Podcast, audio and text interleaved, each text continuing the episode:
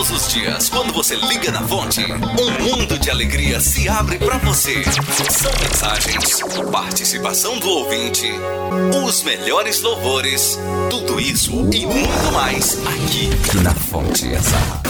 Fábio Souza.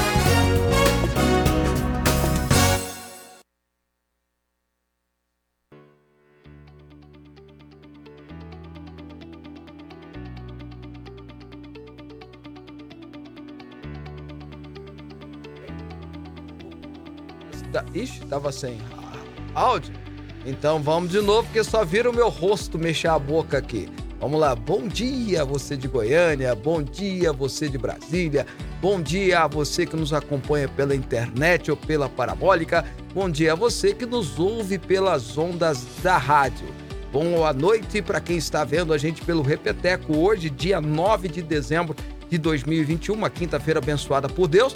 Tá começando mais um programa Fábio Souza com você, trazendo as informações, as notícias, tudo aquilo que você precisa ficar sabendo, até para formatar a sua opinião. E é claro, claro, claro que a polêmica aqui tem, mas é bem organizadinha. Se é para debater, a gente vai debater é política, é futebol, é economia, é religião, ou seja, aquilo que o pessoal gosta de conversar e falar bem. Comigo, Joab Araújo. Bom dia, Joab. Bom dia, Fábio. Bom dia, querido ouvinte, telespectador. Bom dia para você que nos acompanha. Boa noite para você que vê o reprise também. Seja bem-vindo ao programa Fábio Souza mais uma vez. Pois é, hoje é Dia Internacional de Combate à Corrupção. Ontem foi Dia da Justiça. E ontem o STF libera todo mundo, liberou geral. Essa semana tá, tá É. tudo indo ao contrário Pois das datas. é, mas ve- veja que é dia da justiça. Foi ontem, hoje é dia de combate à corrupção e ontem até Sérgio Cabral ficou bacana. Caramba, rapaz. Mas enfim, a gente tem que continuar mesmo com as notícias ruins e pra gente ter uma vibe boa, eu vou começar com o versículo do dia, mas antes, deixa eu só anunciar o nosso entrevistado, porque hoje a entrevista vale muito a pena. Hoje a gente vai estar conversando com o presidente do Instituto Liberal Brasileiro, ex-secretário nacional de desestatização, exatamente isso, do Ministério da Economia, o empresário Salim Matar. O empresário Salim Matar vai estar conversando com a gente. Vamos falar sobre privatizações com ele. Ontem eu trouxe aquela informação que tem, tem quase 200 empresas, né? Públicas no Brasil. É muita coisa, é coisa demais e ele vai trazer as informações aqui. Por que, que não acontece? né? Por que não tem privatização? Será que não é positivo? Às vezes é negativo, não sei. Vamos conversar com o Salim Matar hoje. A entrevista hoje está imperdível. Chama todo mundo, convida todo mundo, porque o programa hoje vai dar o que falar. Antes de mais nada, versículo do dia. Agora, no programa Fábio Souza com você, é momento de fé e reflexão. Olha, o Salmos 30, verso 5, um dos versos mais bonitos da Bíblia, tá falando sobre o Senhor, né? 4 fala de louvor, mas o 5 diz assim: Pois a sua ira só dura um instante, mas o seu favor dura a vida toda. O choro pode persistir uma noite, mas de manhã irrompe a alegria. É aquele, aquele versículo que a gente faz um resuminho dele, né? O choro pode durar uma noite, mas a alegria vem pela manhã é uma obra de Deus nas nossas vidas, né? Ele, a sua misericórdia, o seu favor, a sua graça, ele dura a vida, dura a vida inteira. E a alegria sempre vai irromper de manhã. Mesmo as mais tenebrosas e escuras noites são dissipadas quando o sol raia. Não esquece isso não.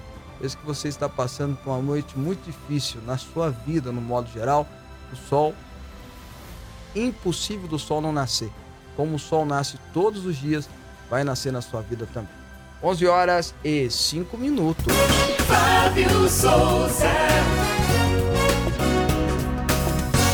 Pois é, nós vamos estar conversando então com o presidente e fundador do Instituto Federal Liberal, ou seja, um instituto que prega a a liberdade econômica no Brasil. Também ele que foi secretário especial da desestatização do governo Bolsonaro, né, na época do Ministério da Economia, saiu e saiu porque queria privatizar as coisas e segundo ele estava difícil. Vamos conversar com ele também e outros assuntos correlacionados à economia. A entrevista hoje está imperdível. A gente vai conversar com o empresário e economista Salim Matar. Mas antes a gente tem muita informação para trazer e eu quero fazer um comentário muito importante, pelo menos no meu ponto de vista, uma reflexão na verdade. Bom, o senador Luiz Carlos do Carmo, há pouco tempo atrás, apresentou no Senado Federal e foi aprovado no Senado Federal uma propositura que eu, eu, que eu considero, que eu reputo ser de grande valia, transformando o nosso aeroporto de Goiânia, Aeroporto Internacional Santa Genoveva, em Aeroporto Internacional Governador Iris Ezende Machado. O Iris morreu faz um pouco mais de, acho que nem chegou a dois meses ainda. Uma homenagem justa, até porque o aeroporto de Goiânia é a entrada, né? A porta principal de entrada do estado de Goiás e merece dar o um nome. Bom, enfim, uh, mesmo respeitando respeitosamente esse projeto, quando ele chegou, passou no Senado com tranquilidade. O projeto do senador passou com tranquilidade no Senado, foi aprovado. Ele vai para a Câmara dos Deputados e aí começa alguns questionamentos primeiro questionamento levantado pela imprensa, sobretudo o popular, na verdade não foi pela imprensa, foi pelo jornal O Popular, duas jornalistas levantaram um questionamento feito por uma suposta sobrinha de Altamiro de Moura Pacheco. Quem que é Altamiro de Moura Pacheco? Foi o um empresário fazendeiro que naquela época doou várias, ah, naquela época assim, muitos anos atrás, doou vários terrenos para que Goiânia se expandisse. Tem que ver eu, eu falo doar porque eu estou seguindo o que a imprensa diz, porque às vezes se ele ganhou precatório nisso aí, ele não doou. Mas consta nas reportagens que ele fez essa doação. E a uma suposta sobrinha né, do Altomiro de Moura Pacheco levantou através de uma carta publicada pelo Jornal Popular que Altamiro só doou essa, esse terreno para a construção do do aeroporto se tivesse o nome de sua mãe, Genoveva, Dona Genoveva. Diga-se de passagem, o setor todo. Naquela conversa toda, botou-se o nome de uma santa católica chamada Santa Genoveva, que é inclusive uma santa francesa, é, é, que é a, a, a, santa principal da cidade de Paris, né? É a padroeira da cidade de Paris, Santa Genoveva. Enfim, e botou-se então o nome do aeroporto, não só do aeroporto, mas o setor em toda a, a área né, do ADA, o Altamiro de Moura Pacheco, como Santa Genoveva. Bom, segundo ela, nessa doação, tinha essa, essa condição. Não se acha esse documento, parece que é mais de boca falada, pode ter acontecido na época da doação um trato mesmo, não estou dizendo que não é verdade. E, e aí construiu essa celeuma toda. Alguns deputados estão buscando uma, uma, um acordo, porque o popular fez esse levante bandeira, e se tem, e, e, e até hoje é incompreensível porque tem tanta gente com medo desse jornal. E levantou-se também, por fim, aí sim teve um peso forte, o Dom Washington, o arcebispo emérito de Goiânia, porque agora passou-se em mérito, porque hoje mesmo, aliás, ontem, é, o Papa Francisco nomeou o novo arcebispo de Goiânia, que vai comandar a arquidiocese, né? De Goiânia, que comanda as demais dioceses de bispos do estado de Goiás. É um bispo de, de Minas Gerais, mais jovem. Eu esqueci o nome dele agora, mas já sabe-se que é um, o novo nomeado pelo Papa Francisco, o novo arcebispo de Goiânia e o Dom Washington se torna emérito, uma pessoa de grande respeito, eu o conheço, ele me conhece, sempre me tratou com muita educação, muito respeito. Aliás, é um homem muito polido, muito educado, muito inteligente. E o arcebispo levantou outra bandeira, que é a bandeira católica, dizendo: olha, é o único, é, é o último, perdão, e o único aeroporto brasileiro na qual ainda se tem o nome de um santo católico, uma santa católica, no caso Santa Genoveva, pelo menos nos aeroportos de capitais. Vou dar a minha opinião. Iris Rezende Machado merece todos os reconhecimentos pelo político que representou, que marcou não só a sua história, mas gerações. Uma pessoa que chegou a ser prefeito praticamente cinco vezes de Goiânia, governador duas vezes, ministro de todas as áreas, senador, deputado estadual e vereador, sem contar que teve uma importância é, extremamente relevante, talvez até mais do que Pedro Ludovico Teixeira, no, na construção e no crescimento da cidade de Goiânia. E eles merecem sim ser homenageados e não vejo motivo nenhum para que ele não seja homenageado dando o nome do aeroporto de Goiânia, como eu disse, o principal portal de entrada. Ao fazer isso, estamos copiando, inclusive, os grandes aeroportos do Brasil, que mudaram seu nome para homenagear grandes vultos políticos que fizeram história. Exemplo, quando você vai para o aeroporto maior do Brasil, o aeroporto de Guarulhos ou Cumbica, antes chamado Cumbica, hoje chama-se Governador Franco Montoura, em homenagem a um ex-governador de São Paulo. Da mesma forma, quando você vai no aeroporto de Salvador, o aeroporto de Salvador recebeu o nome de Luiz Eduardo Magalhães, na época mais para puxar o saco de Antônio Carlos Magalhães, mas enfim, um ex-presidente da Câmara dos Deputados. Quando você vai lá no, na, no, no perdão, é, em Santa Catarina, quando você chega lá, o aeroporto chama-se Afonso Pena, em homenagem ao ex-presidente da República, e por aí vai. São homenagens que são feitas a grandes vultos a grandes pessoas que contribuíram. E com todo respeito aos irmãos católicos que eu tenho, bom que se diga e se lembre que o setor onde o aeroporto está continua e continuará chamando Santa Genoveva. Aliás, eu já morei no Santa Genoveva. Passei a minha infância no Santa Genoveva. Continuará tendo esse nome em homenagem à Santa Católica. E os parentes de Altamiro de Moura Pacheco, que não teve filhos, mas tem sobrinhos, deve ter sobrinhos netos também, também são homenageados. Porque, se você bem lembrar, o principal parque ecológico de Goiânia chama Altamiro de Moura Pacheco. Em homenagem a ele, que de fato merece essa homenagem. E olha que eu não quero entrar nem na discussão é, é, ideológica e nem religiosa de dizer que ao homenagear uma parte religiosa, está desprezando a outras partes religiosas, porque não é o caso, até porque eu tenho um grande respeito e apoio os irmãos católicos, espero. Uh, e temos uma bandeira, e temos bandeiras tão em comum, tão grandes e tão proativas, que isso se torna uma briguinha menor. Então veja, ao mudar o nome do aeroporto de Santa Genoveva para governador Iris Rezende Machado, estamos homenageando uma pessoa que construiu muito para o, para o país e para, o, para Goiânia, sobretudo para Goiás, e incentiva que outros também sigam esse caminho de servir o seu estado e o seu município. Se não é para nem ser homenageado depois, qual tipo de incentivo teremos? E não despreza a Santa Católica, porque o setor continua chamando Santa Genoveva, a Santa Católica Francesa, e não despreza a família de Altamiro de Moura Pacheco, que tem algumas áreas, alguns lugares em Goiânia com o nome dele, sobretudo o maior parque ambiental que deu essa honrosa e merecida homenagem a esse homem que, através das suas doações, ajudou também no crescimento da cidade. Eu sou favorável à proposta do Luiz Carlos do Carmo, senador goiano. E acho que os deputados federais têm que parar com essa bobagem de tentar buscar uma outra forma de homenagear o Íris e às vezes até depreciando ele, colocando o nome de, de, de algo que não vai do tamanho da sua grandeza.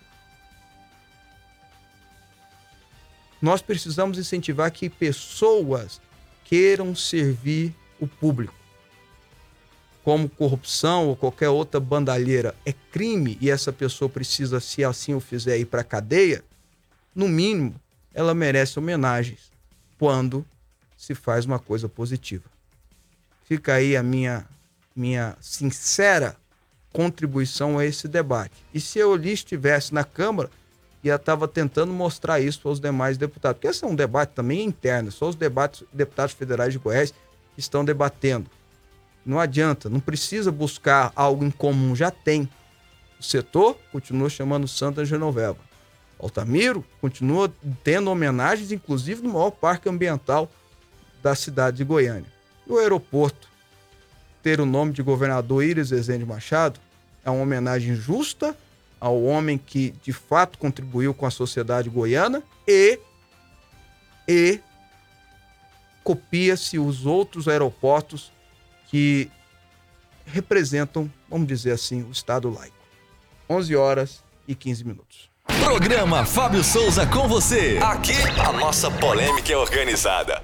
Essa é a minha opinião. Se você discorda, fica à vontade de falar. Se você concorda, fica à vontade de falar. O programa aqui é ultra, hiper, mega democrático.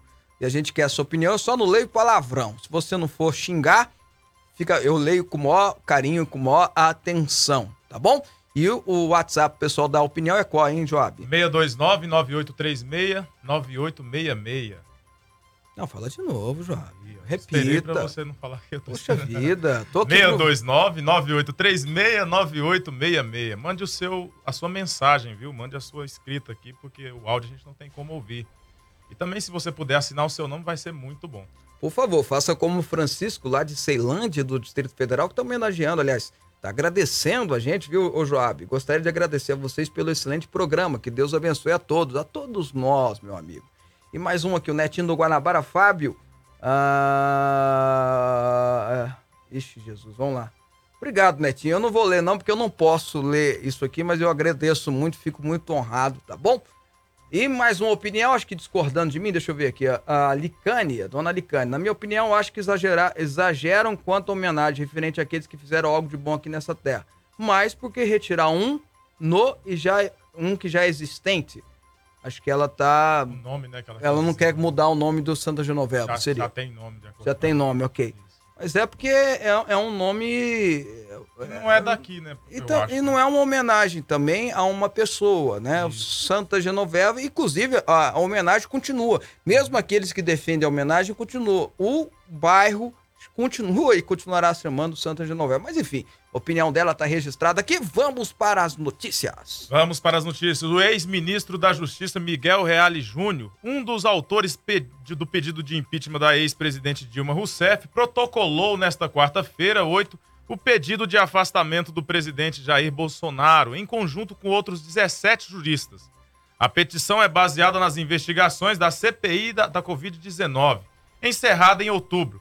Entre as alegações estão o desrespeito ao valor da vida e da saúde, a falta de decoro do presidente ao longo da pandemia, com, com o que seria uma campanha contrária às medidas de prevenção ao contágio pelo coronavírus, e a indicação do uso da cloroquina. O jurista falou ainda que Bolsonaro mentiu. É competência do presidente da Câmara dos Deputados, Arthur Lira, a admissão ou rejeição do pedido de impeachment. Reale Júnior já disse que se não houver seguimento para a denúncia, ele vai acionar a Suprema Corte, STF.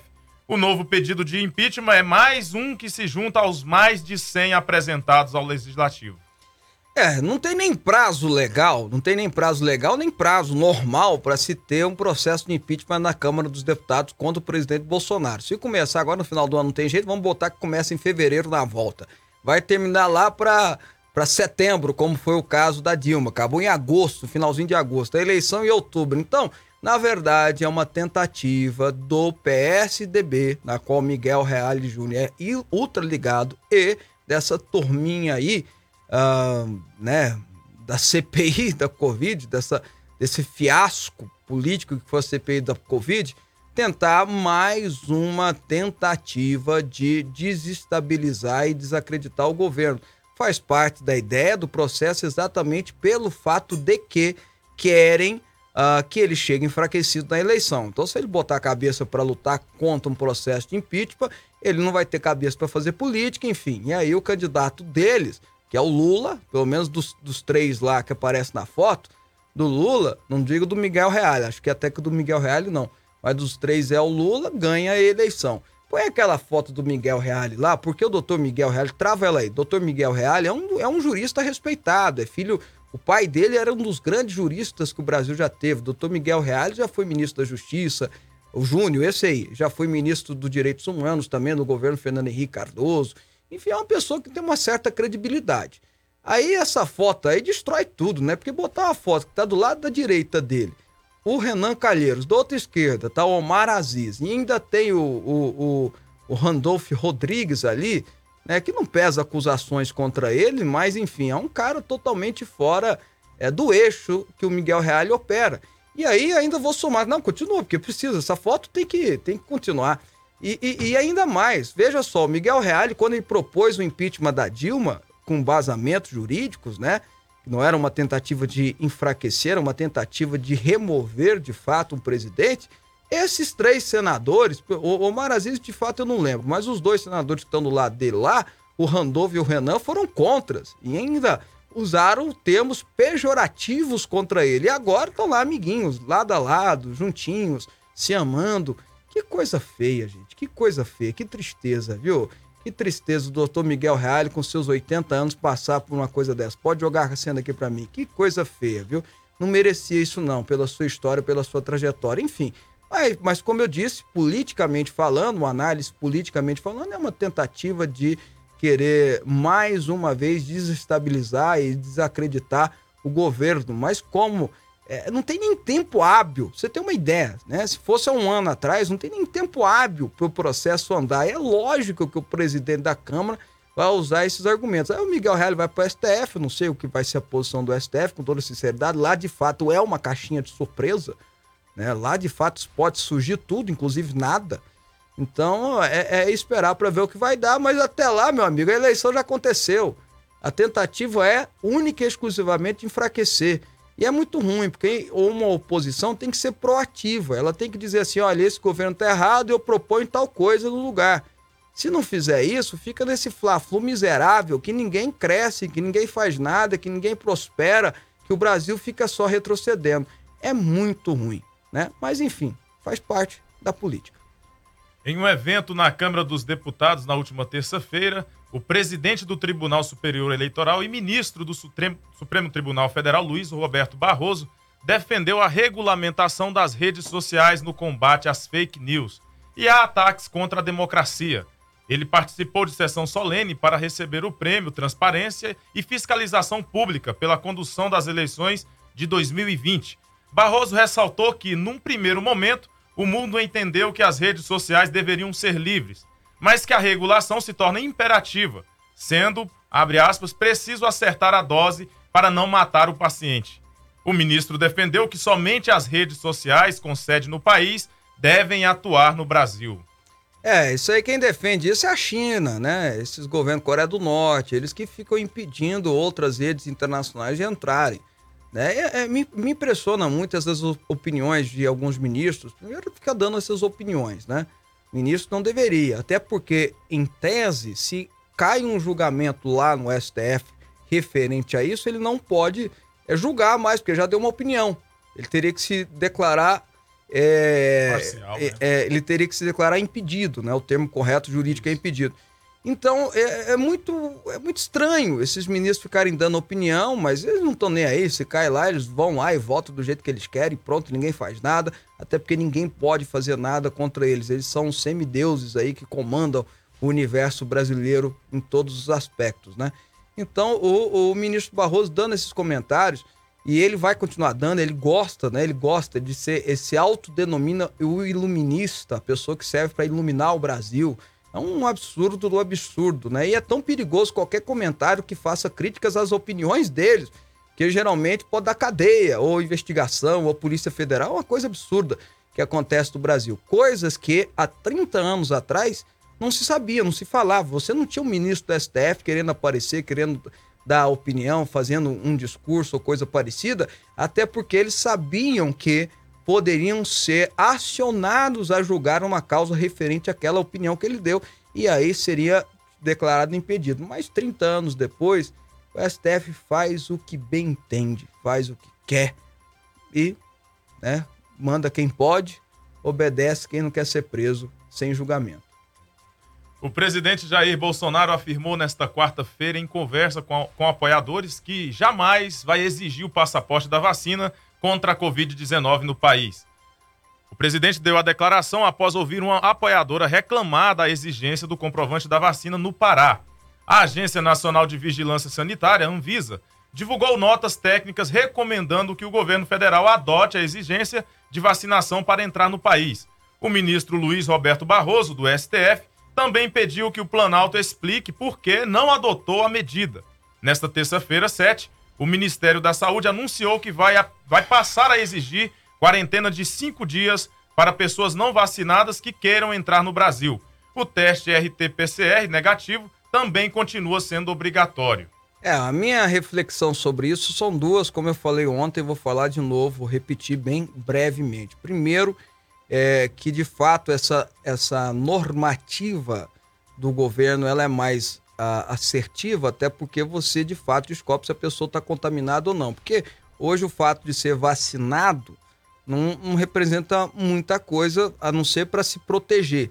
Na hora de, de distribuir o vírus não faz diferença. Quem fala isso é os próprios órgãos é, internacionais. Então, você ter os testes de PCR negativo antes de entrar e a quarentena, caso seja necessário para os não vacinados, é, é mais, vamos dizer que ele é mais relevante, é mais considerável. Entretanto, aí vem a segunda parte da minha opinião. Tem um termo que é usado na diplomacia internacional, que é a reciprocidade diplomática. Se eu, Joab, o Helder, falei certo, o Wagner, quisermos ir para os Estados Unidos, vamos organizar, vamos lá para os Estados Unidos assistir um jogo do NBA. Nós só poderemos entrar nos Estados Unidos apresentando a carteira de vacinação.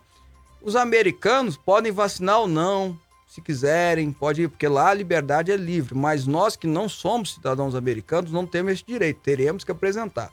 Então, como é que fica a reciprocidade diplomática? Porque o brasileiro, se viaja, tem que apresentar. Quem vem para cá não tem? Essa é uma outra reflexão que é necessário se fazer.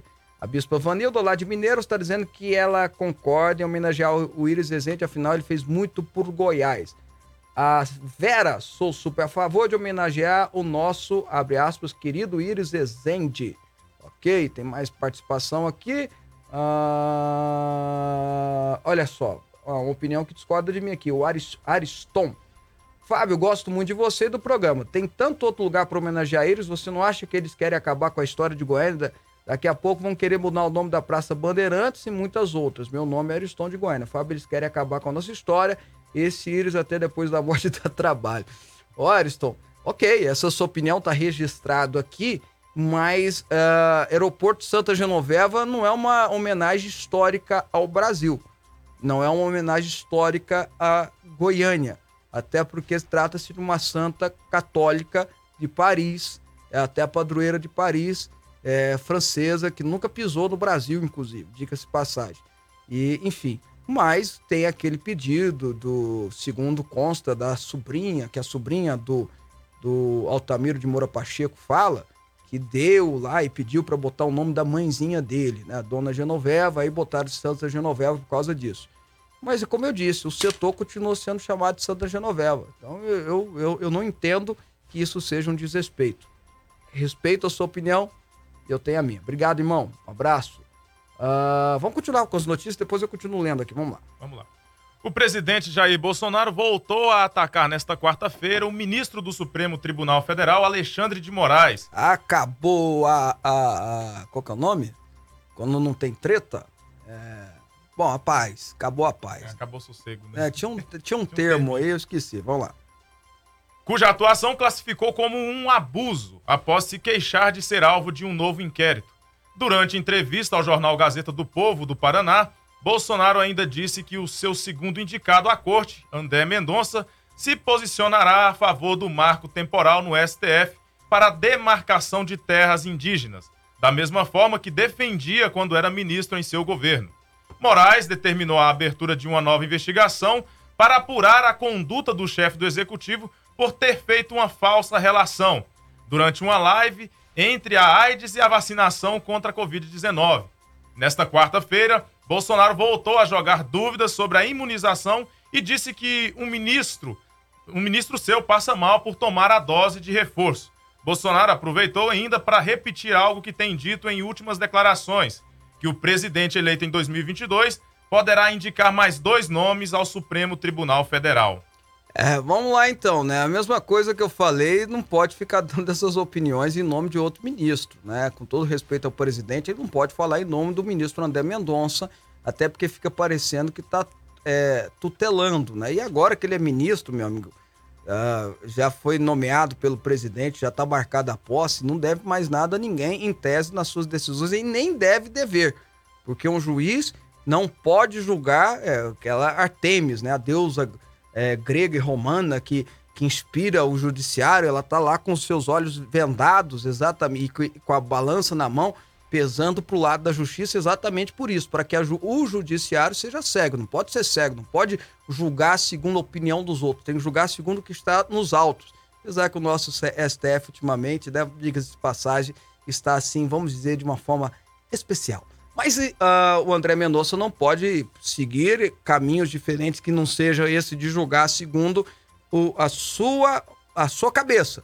Né? E o Bolsonaro, o presidente, com todo o respeito que eu tenho a ele, que eu reputo a ele, não pode ficar falando em nome de um ministro da STF, até porque depois não dá certo. Eu quero ver como é que faz. Mas eu lembrei da palavrinha, acabou a trégua. trégua. Tinha a trégua entre o STF barra Alexandre de Moraes com o presidente. Mas aí o Alexandre de Moraes quer ouvir o presidente mais um inquérito idiota, né? Sem perspectiva, já devia ter mandado pro arquivamento. Parece até que é para cutucar mesmo né? Vamos falar a verdade? Parece até que é pra cutucar mesmo, pra dizer, olha, eu tô aqui e tal. Porque Vai é, que ele se perde nas palavras, né? É, pois é, e esses, pro, não, e esses processos, e esses processos é, são aqueles processos que já deviam ter ido para arquivamento direto. Direto. Então é, é, é, aí fica criando essa inimizade entre poderes que é perigoso para a nação. Né? Não é ruim, não é bom, é ruim. Traz insegurança jurídica, traz insegurança econômica, é, os frutos não são bons. E isso o ministro Alexandre de Moraes precisa ter um pouquinho mais de senso também, tá bom? Ah, olha, só complementando a dona Alicana, né? A dona Alicana Moura, eu não sou contra absolutamente não, viu? Eu acho justo, até uma maneira de agradecer a todos que já partiram e deixaram um bom legado. Obrigado, dona Alicana, eu que falei errado, né? Ah, desculpa aí, tá bom? Ah, vixe, eu não tô entendendo não. Manda aí um abraço para mim, meu nome é Luciane, trabalho ah, na administração. Eu abri o portão para você ontem, deve ser pro Joab, né? Porque eu não fui lá na administração. Você ah, foi então é ontem lá? Fui, fui. Então manda um abraço aí Luciano, para Luciene. Luciene, um abraço para você. Vou aproveitar, já vou mandar um abraço ah. também para dona Sandra Maria, uhum. né, que me encontrou na rua um dia desse. Mandar um abraço para a Cleo também, para o Arlindo e para a Sônia e para todos vocês que estão nos acompanhando. Beleza, tá bom. Vamos lá, mais uma notícia. Olha, o julgamento do caso da Boate Kiss entrou na importante fase de interrogatórios dos réus. Nos próximos dois dias serão ouvidos os acusados Mauro Hoffman, dono da casa noturna, Marcelo de Jesus, vocalista da banda que acendeu o artefato pirotécnico, e o produtor Luciano Leão. Na última quarta-feira, 8, o primeiro réu a falar foi um dos sócios da boate, Elisandro Spor, o Kiko. Os outros quatro depoimentos encerraram a ouvidoria de testemunhas na quarta-feira. Dois deles chamaram a atenção.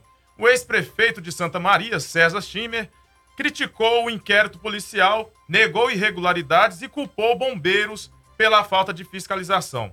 Já o promotor de justiça Ricardo Lousa declarou que a responsabilidade de fechar a boate era da prefeitura. A fase de interrogatório segue nesta quinta-feira, 9, quando os demais réus vão ser questionados. Depois, haverá o debate entre acusação e defesa. Na sequência, o conselho de sentença, os jurados, vão para a sala secreta, onde será definida a punição ou absolvição de cada um dos envolvidos. O resultado do julgamento deve sair na madrugada do próximo sábado, dia 11. É, vamos lá então. Quase nove anos depois, que o acidente aconteceu dia 27 de janeiro de 2013 em Santa Maria, quase nove anos depois, estão se julgando esse caso que deveria ser entrar nos anais da história do Brasil como o maior caso, porque olha só, foram 636 pessoas feridas e 242 pessoas mortas. Foi uma verdadeira chacina o que aconteceu na Boate 15 e de fato é necessário ter uma conclusão, mas é uma vergonha a gente saber que só nove anos depois está se tendo um julgamento. E a tristeza dessas famílias, né? E a tristeza de quem perdeu, da, da cidade, né? Porque ah, parece que todo mundo da cidade perdeu alguém. 242 pessoas mortas, né? Enfim, mas mostra o quanto a nossa justiça precisa mudar. Mas aproveitando essa informação, olha só o que saiu agora. A Polícia Civil do Rio de Janeiro fez uma operação hoje na comunidade Castelar, em Belfort Roxo, para prender, cumprir 56 mandatos de prisão contra suspeitos de serem traficantes da quadrilha apontados como responsável pelo desaparecimento daqueles três meninos de Belfor Roxo, né? O Matheus, que tinha 9 anos, o Alexandre, que tinha 11, e o Fernando Henrique, que tinha 12. Eles passavam por lá, enfim.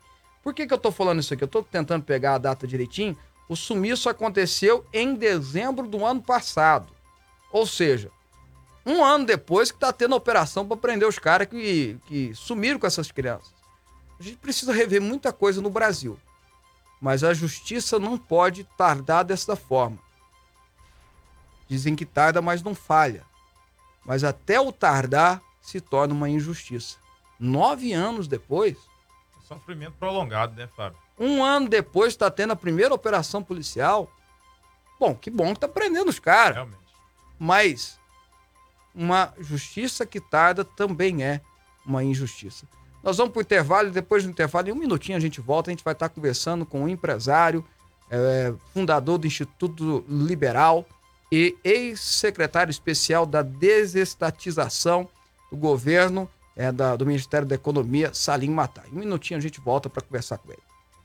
Você está ouvindo Rádio Aliança M1090 e Fonte FM Digital. O Sistema Nacional de Avaliação da Educação Básica, SAEB, existe para que a sociedade conheça melhor a qualidade da educação no país. Por meio dele, podemos mapear o desempenho de nossos estudantes. E neste momento de retorno às aulas presenciais, o governo federal, por meio do Ministério da Educação, vai conseguir avaliar com precisão o nível de aprendizagem dos alunos e identificar o que precisa melhorar. A aplicação das provas vai acontecer até 10 de dezembro, com as medidas de prevenção à Covid-19. É importante que todos compareçam. Consulte na sua escola a data da realização da prova. Saiba mais em gov.br/inep. Ministério da Educação. Governo Federal. Pátria Amada Brasil. Fonte FM. Precisa de uma leitura envolvente capaz de transformar a sua mentalidade e colocar a sua vida no rumo certo? Então não perca tempo e adquira o livro Na Vertical 11 Pilares para o Sucesso, do Bispo Fábio Souza, publicado pela editora Quatro Ventos. Disponível em todas as livrarias. Na Vertical, a direção que você procura. Informações: 62 3541 7800. Rádio Aliança M1090 e Fonte FM Digital. Pensão em dobro para você.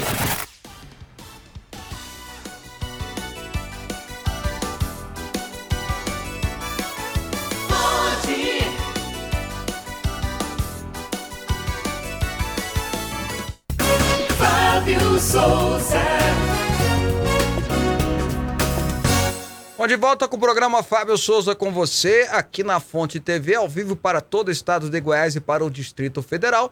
Da mesma forma, ah, pela, pela internet, pela parabólica para o resto do Brasil, pelas ondas rádio, AM, FM online. Também boa noite a quem está nos vendo no Reprise, né? A partir de agora a gente conversa com o empresário e ex-secretário de des desestatização do governo, ah, Dr. Salim Matar. Bom dia, doutor Salim. Prazer recebê-lo no programa. Bom dia, Fábio. Ótimo estar com vocês aqui. Bom, eu já vou começar perguntando para o senhor. O Brasil tem cerca de 134 empresas públicas. Precisa de tanto, doutor Salim? Fábio, hum, ótimo você tocar nesse ponto, porque durante o período de transição, eu recebi um relatório constando que o governo federal teria 134 empresas. Mas eu sou mineiro, mineiro é um, um indivíduo desconfiado, e fui fazer um levantamento mais preciso daquele relatório que constava como 134 estatais. Fábio, eu encontrei 698 empresas, entre as estatais, suas subsidiárias, coligadas e investidas. 698? 698. Caramba. Exatamente. E- Nós conseguimos vender 84 dessas empresas, 150 bilhões de reais, ou seja, nós diminuímos o tamanho do Estado e tornamos privado 150 bilhões e 84 ativos que eram antes federais. Doutor Salim, mas temos tudo isso de empresa. Eu, ontem eu estava dando até um relatório aqui que existem mais de 40 que não dão um centavo de lucro, não dão um centavo. Aliás, pelo contrário, só, só servem para tirar dinheiro do erário. é, o porquê disso, por que, que nós temos tanta empresa, por que, que insistimos nessa política no Brasil ao longo da história de, de, de, de estatizações, né? Enfim. Verdade, Fábio, você tem razão com essa sua indignação e esse seu inconformismo com o Estado empresário. O artigo 173 da Constituição Federal, desde 1988, diz que o Estado não pode se envolver na produção concorrendo com a iniciativa privada. Mas a Constituição brasileira não é respeitada, ok? Então você sabe disso. Então, inclusive, quem deveria cuidar da Constituição muitas vezes não está é, cuidando disso. Então, não, foi um governo. Foram todos esses governos que passaram, desde Sarney até agora, que foram criadas essas empresas. Então, não foi especificamente um governo. Então, criaram essa quantidade de empresas subsidiárias coligadas e investidas, e muitas não era de interesse do governo que essas empresas fossem conhecidas. Então, essas empresas eram mantidas à parte, sem ninguém saber que aquela empresa pertencia ou tinha participação do governo, para que ficasse mais fácil usar dessas empresas.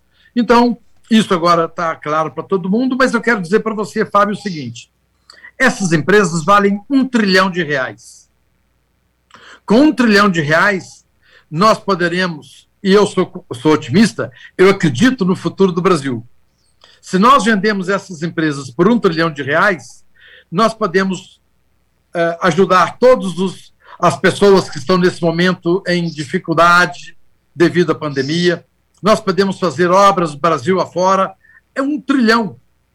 Nós transformamos o Brasil num canteiro de obra e, além disso, nós reduzimos substancialmente o emprego. Então, a minha pergunta é o seguinte: por que essas pessoas que estão no governo não querem privatizar essas empresas? Fica aí essa pergunta para que o seu, o seu ouvinte possa fazer a meditação dele a respeito. Ah, doutor Sarinho, o senhor, quando, quando o senhor saiu do governo, o senhor, o senhor deixou a entender que as privatizações estavam andando devagar no governo e eram para ser um governo liberal, né? Aquele que, de fato, pelo menos a cartilha do Paulo Guedes é essa. É, o senhor teve dificuldade de levar à frente essa, essa, essa ideia de privatizações? Ótima pergunta, Fábio. Na realidade, o discurso do então candidato Bolsonaro era privatizar, fechar a empresa do trem-bala, tirar o Estado do cangote do cidadão. E aquilo me motivou a aceitar o convite do Guedes para ir para o governo vender estatais. Porém, apesar de 57,7 milhões de votos, ou seja, o presidente Bolsonaro teve o mandato popular, esse mandato popular de nada adiantou. O fato é que o Congresso não permitiu que acontecessem as privatizações. O exemplo que eu vou te dar é do Correios e da Eletrobras. Olha a novela. Já se passaram três anos de governo e, bem possivelmente, não haverá privatização garantidamente dos Correios neste governo e possivelmente a Eletrobras em meados do ano que vem, se acontecer. Então, repara que nós estamos falando de duas privatizações. Para você verificar que o establishment não é a favor da redução do tamanho do Estado. Bom, eu, eu vou continuar aqui com um pouquinho do assunto econômico, até para que a pessoal em casa entenda. Quando tem privatizações dessa, dessas empresas, o senhor está falando de Correios. O Correios hoje, com, a, com o advento da internet, está quase ficando obsoleto, né? E a Eletrobras também poderia ser um, um serviço muito melhor para o cidadão se houvesse participação privada nisso aí, né? Mas aí fica a pergunta: é, é, economicamente, o que pode melhorar para o brasileiro além do. do para a gente entender assim, no impacto econômico quando há privatizações dessa monta? Ok, vamos pegar o Correio de exemplo. Primeiro, o Correio tem um privilégio, o monopólio da entrega de cartas. Ora, Fábio, ninguém mais escreve carta, não existe mais esse negócio de carta. Hoje nós estamos na época do WhatsApp, do e-mail, então o Correio por si só ficou obsoleto. O Correio tem 95 mil funcionários para funcionar, as empresas privadas precisam da metade disso. Isso significa, então, o um empreguismo, que está sendo pago por quem? Por você, por mim, por todos os seus ouvintes. A sociedade brasileira que está pagando esse excesso de ineficiência. Ainda para lembrar do Correio, o Correio tem um fundo que se chama Postales. Ele ficou famoso porque comprou títulos da dívida da Venezuela, que nunca recebeu. O Postales teve um rombo de 12 bilhões de reais. Esse rombo foi coberto por nós, cidadãos brasileiros. Mas o plano de saúde do Correios tinha um rombo de 3,5 bilhões de reais. E esse rombo foi suprido por nós, pagadores de impostos. Então, o que eu quero mostrar é que a empresa estatal, por si só, ela é ineficiente. E mais, nos últimos 10 anos, o Correio tem também isenção tributária, ele não paga imposto. Ele deixou de pagar imposto 12 bilhões, ou seja, nem pagando imposto, esse Correio dá lucro. Então, ou seja, é uma ineficiência total. Por isso que nós não temos que ter empresas estatais. Nós temos que deixar que o privado cuide da produção. E o Estado cuide daquilo que é importante para o cidadão: segurança, saúde, educação. Joab Araújo. Bom dia, doutor Salim. É um prazer ter o senhor no programa. Ótimo, Joab. Prazer estar com vocês aqui. Eu gostaria que o senhor falasse um pouco sobre o Instituto de Formação de Líderes, o IFL.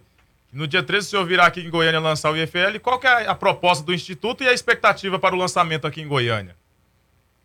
Ótimo. Uh, o Instituto de Formação de Líderes já existe uh, em Belo Horizonte há cerca de 13 anos. Ele já está em algumas cidades, como São Paulo, uh, Curitiba, Lajeado e outras cidades. E nós estamos agora levando o Instituto de Formação de Líderes para a Vitória. Quem é esse instituto? Esse instituto é um instituto privado que ele transfere para o jovem uh, conhecimentos de gestão, de liderança e de liberalismo. Então, nós formamos os jovens para entender o que, que é a economia, a política, sobre a visão liberal, sobre a visão da liberdade.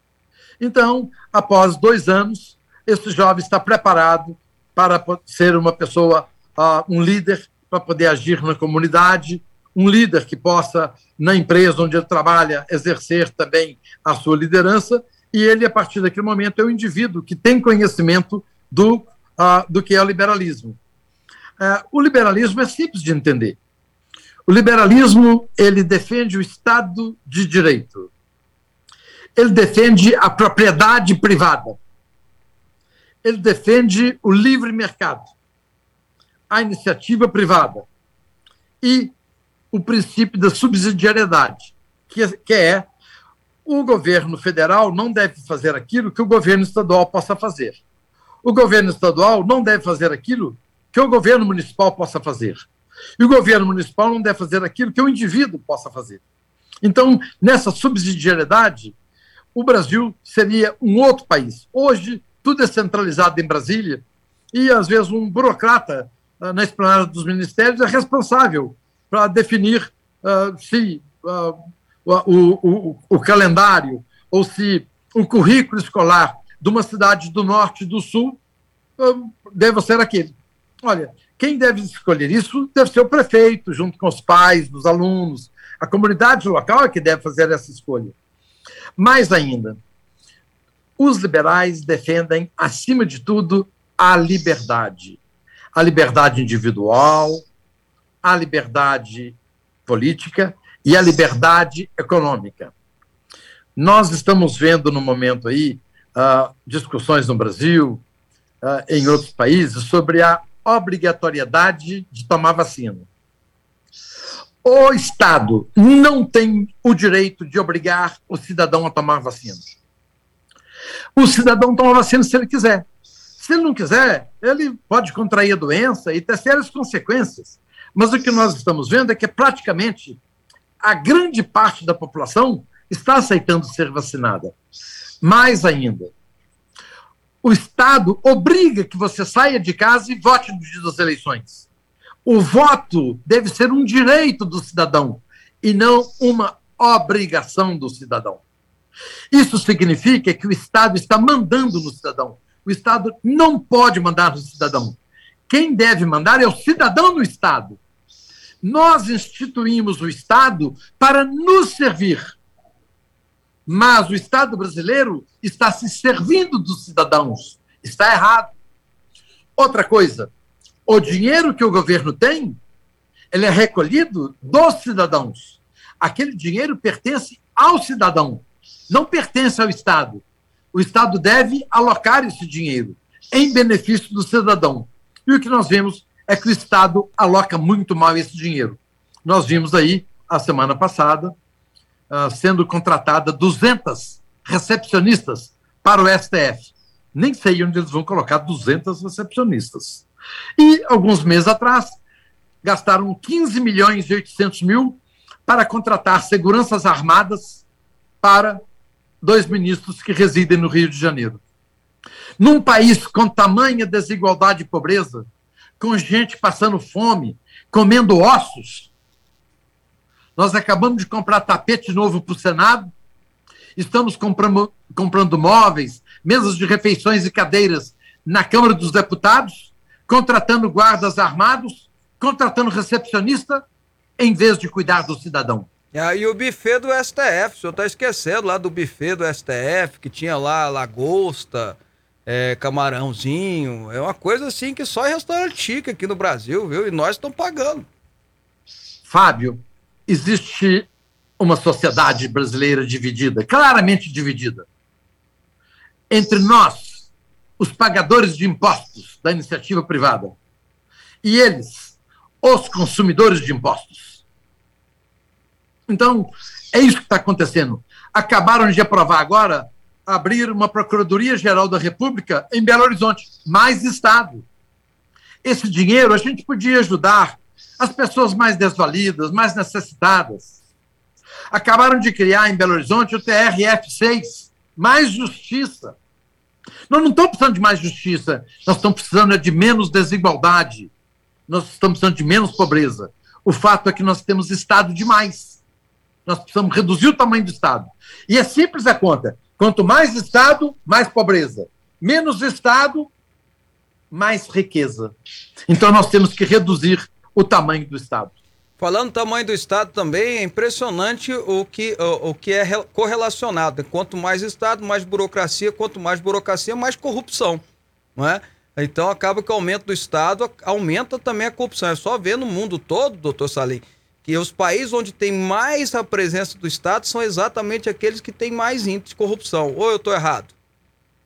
Correto, você está correto. O establishment, que é o poder judiciário, o poder executivo e o poder legislativo, eles estão lá para cuidar do Estado e não do cidadão. Uhum. Por isso que eles aumentaram um TRF-6 em Belo Horizonte e agora uma Procuradoria-Geral da República em Belo Horizonte porque está aumentando o tamanho do establishment. O establishment deseja, para manter o seu poder, ter a nação ajoelhada a seus pés. Uhum. Eles precisam de tamanha pobreza, porque regimes totalitários fazem o seguinte: primeiro, desarmam o cidadão. Segundo, faz com que o cidadão, por fome, seja subserviente ao Estado e que mendigue um mínimo de alimento do Estado. Assim que o Estado mantém a, a população. E o Brasil não é diferente. Já tiraram as armas dos brasileiros. Você verifica a dificuldade da pauta de um presidente eleito pelo voto popular, que ele prometeu a liberdade de se armar. Ele prometeu, foi eleito. No entanto, o STF disse que não, porque nós temos um STF que legisla. Então, nós temos aí um presidente com mandato popular que não consegue implementar a sua pauta conservadora para o qual ele foi eleito. E o establishment precisa dessa grande sociedade de pobres, de miseráveis, para que eles possam ter Bolsa Família, essas pequenas gentilezas, para manter esse pessoal sob controle. O Brasil, durante 35 anos, tem sido governado pelos sociais-democratas, desde 1985, depois do período militar. Nós temos hoje, Fábio e Joab, 11 milhões de analfabetos, 38 milhões de analfabetos funcionais. Eu pergunto, será que em 35 anos esses governos não conseguiram sequer erradicar o analfabetismo? Não, eles não têm interesse em erradicar o analfabetismo. Se tivessem, já teriam feito. Gastou-se dinheiro em 5,7 bilhões em fundão. Gasta dinheiro para tudo, mas não tem dinheiro para poder erradicar o analfabetismo. Por quê? Porque os sociais-democratas necessitam de pobreza, necessitam do cidadão pedinte, do cidadão dependente do Estado. Por isso que eles, então, não têm interesse em resolver o problema da economia, mas têm interesse em resolver o problema do establishment. É, a cartilha de Karl Marx está aí toda a vapor, né?